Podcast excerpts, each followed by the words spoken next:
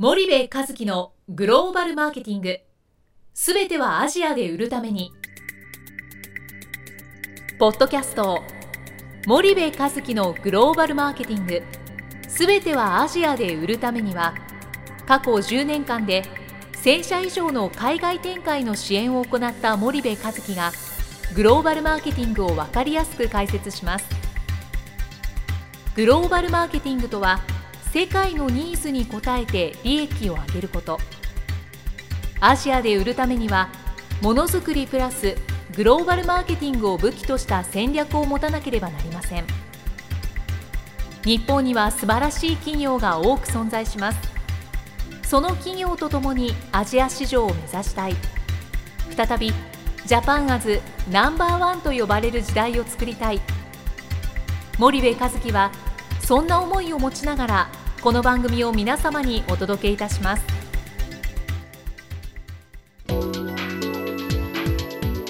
こんにちはナビゲーターの東忠夫です。こんにちは森部和樹です。引き続き森部さんの富岡さんをお迎えしているんですけれども、はい、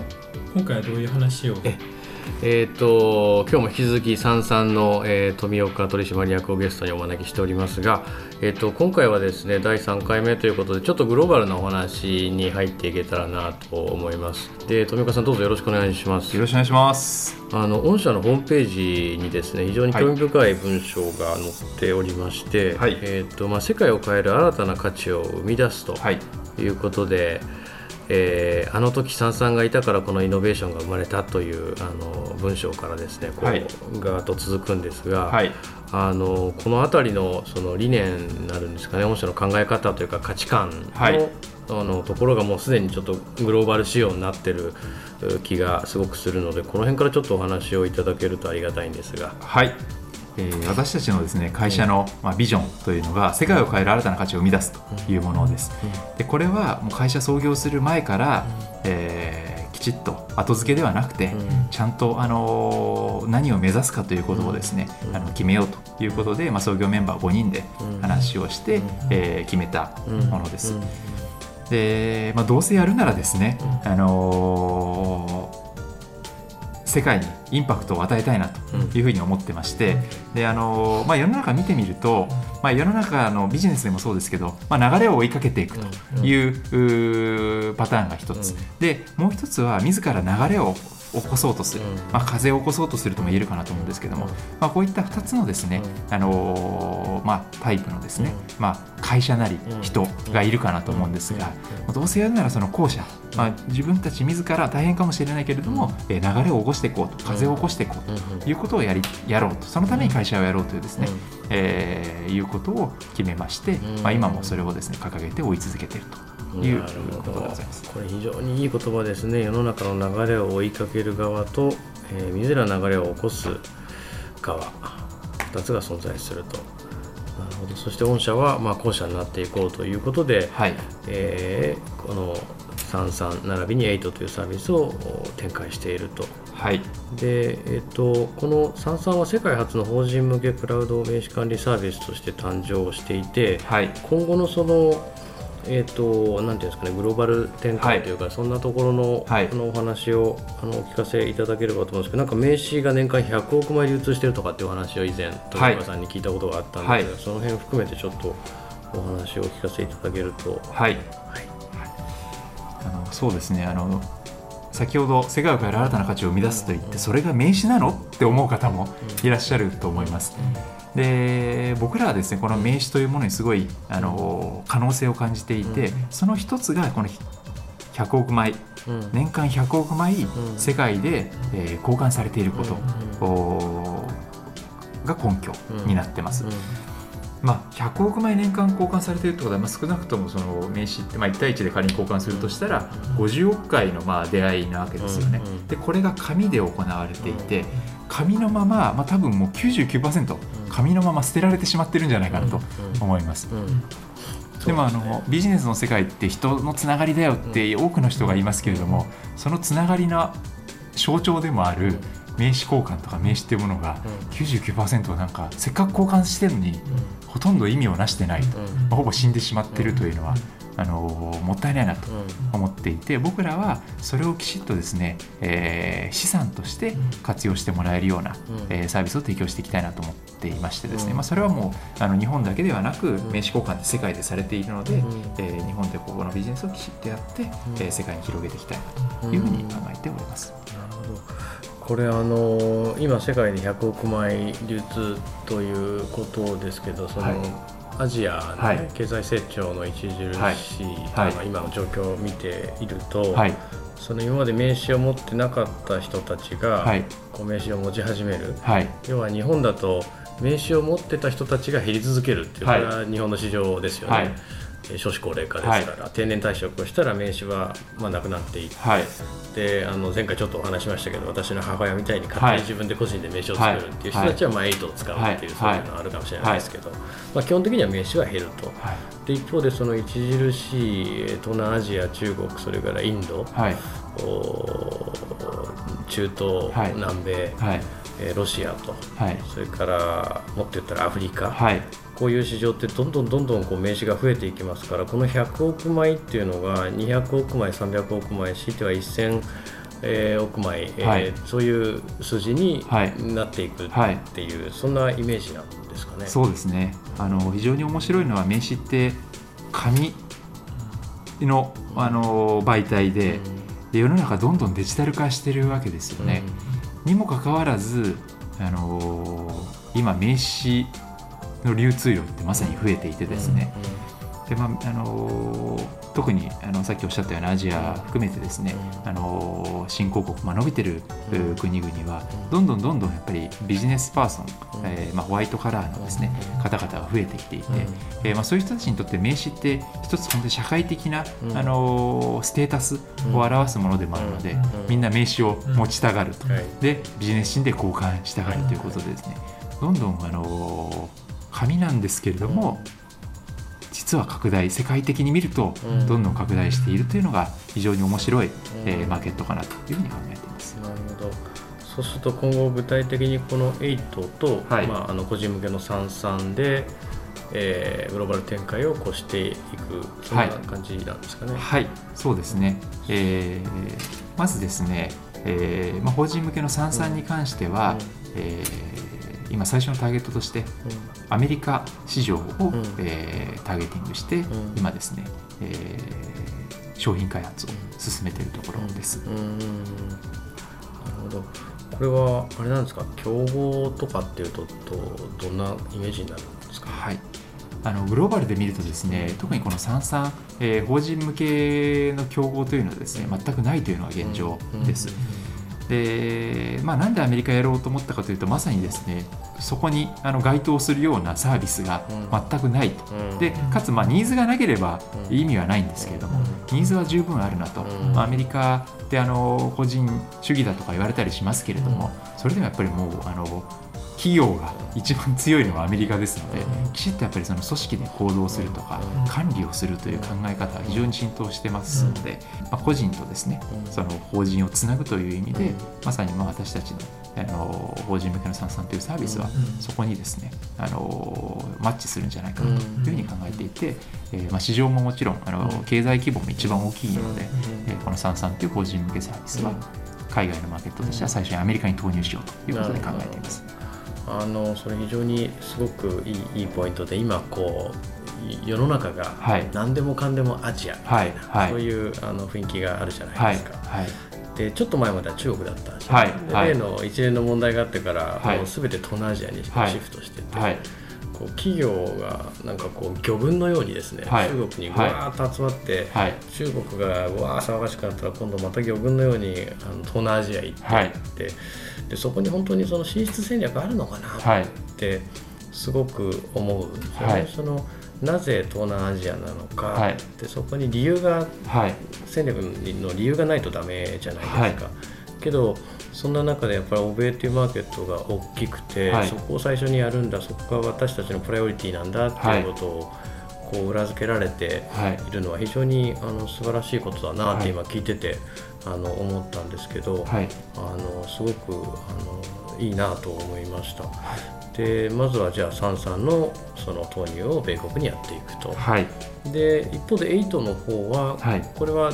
どんな感じでグローバル展開は考えられてるんですか？ね、はい。あの8はですね、えー最初にアジアを攻めたいなと思ってまして、うんで具体的にはまずあのシンガポールうん。を今、え攻めていこうということで、うんマーケティングを開始したところです。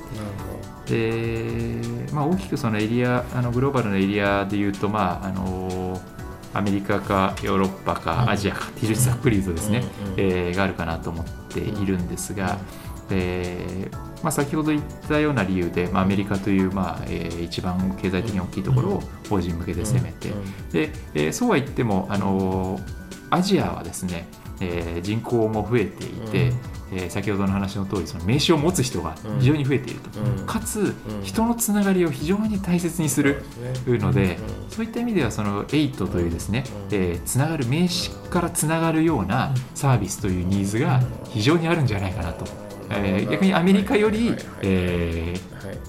アジアの方がはい。8のニーズはあるんじゃないかなということで、なるほど、えーまあ、すごくリサーチされてますね。なんかアメリカ人ってすごくこうその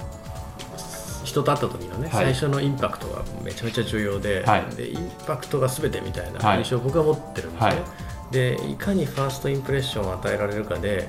その人が自分を覚えるか、はい。覚えないかが結構こう決まっていきますと、個人はですよ。はい。で一方で企業にとっては当然これはどの国のどの世界の経営者もはい。あの共通だと思うんですけど社員が集めてきた名刺っていうのはその企業のすごく重要なはい。あの財産だと思うので、これはまあ収集したいと思う。はい。だからまあ法人向けのサンさんが、はい。あーアメリカですよと、はい。で一方でアジアの人たちっていうのはその企業に属していながらも個人の人脈、はい。い、つか自分も一肌上げてやるぜみたいはない。思いがどうしてもあるじゃないですか、ありますね。そうするとその自分個人の人脈ってすごく重要視をされるイメはいージはい。があるので、はい。あの8をはい先に投入をすると、はい。で一方でこれ法人って言ってもそのなかなかその法人がね、はい。そういうサービスを、まあ、あの中堅中小企業を含めてこう、はい入っていくイメージがねはい。僕もまだちょっとアジア早いんじゃないかなとうん。もうあと5年10年ちょっとはい待ってからかなと思って、はい。あのイメージを受けてたんで、はい。ああなんか相当マーケットリサーチやられてるんだなっていう、あのイメージがあったんですけどすごくやっぱりあのやられてきたんでしょうね、きっとね。はい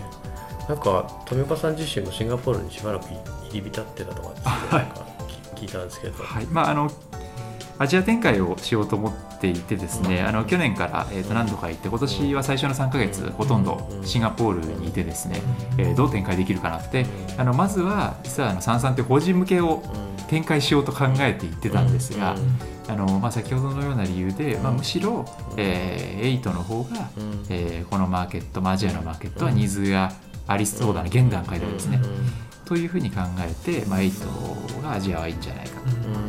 でアメリカってなかなかその特に IT の業界でいうとハードルが高いというか本当にあの本丸というかですね、はい。あの日本から、えーアメリカへ向けて成功した IT のサービスって今までないので、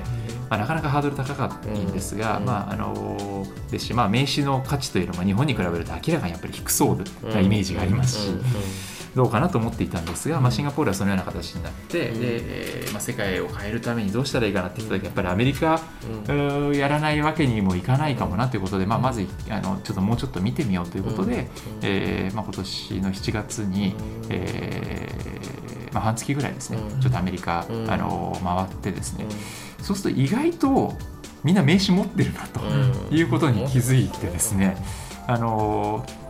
日本でアメリカ人とかに聞いたりしていたの時は、いやいや名刺とかあんま交換しないよと言ってたんですが、言ってみるとみんな意外と持っていてただもちろんその名刺の価値は日本に比べるとあの低いというかもう扱いが雑だったりとかですね。お財布に入ってたりくしゃくしゃだったり投げたりとかするんですけどでも皆さん持ってるんですよ。で交換もあのしますし。なのでやっぱりこれはあの十分マーケットあるなというふうに感じてそこからあの今アメリカ向けの商品を作り始めたところです。そうですよね、はい。そのその管理がね汚いのね、はい。ポケットにぐしゃって入ってたりとか、はい。名刺ケースに入ってなかったりとか、はい。財布からはい。入ってて、あ俺はこういうもんだよみたいなね、はい。それ確かにありますね。なるほどですね。そうですか。じゃあなんかこの日本のこういうなんていうんですかね IT というか、はい、あのこういう業界でこう世界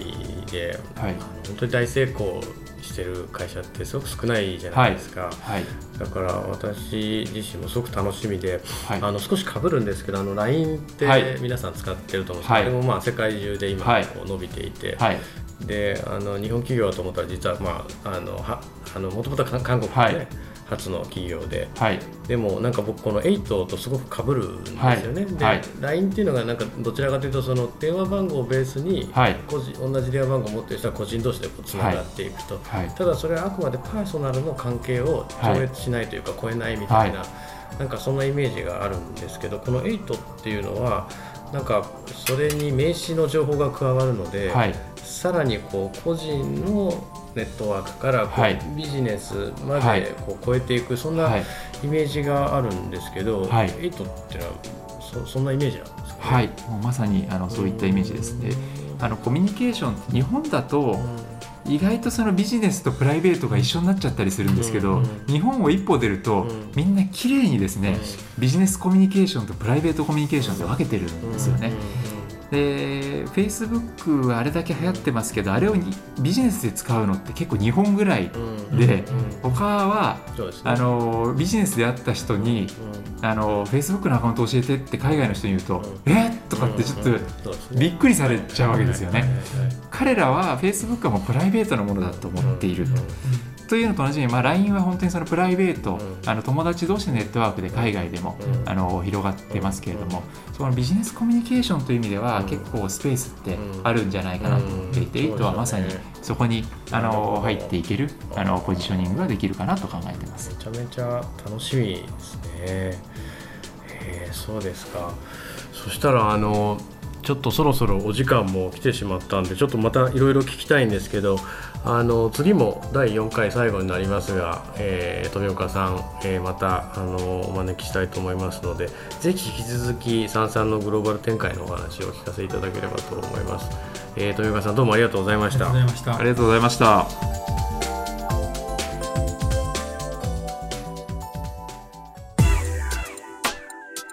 本日のポッドキャストはいかがでしたか？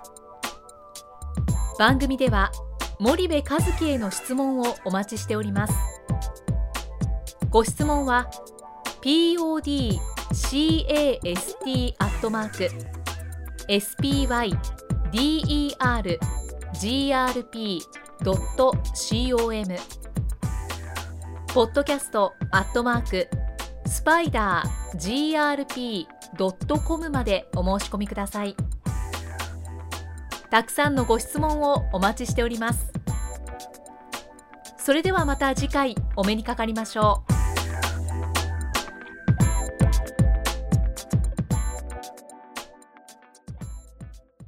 森部和樹のグローバルマーケティング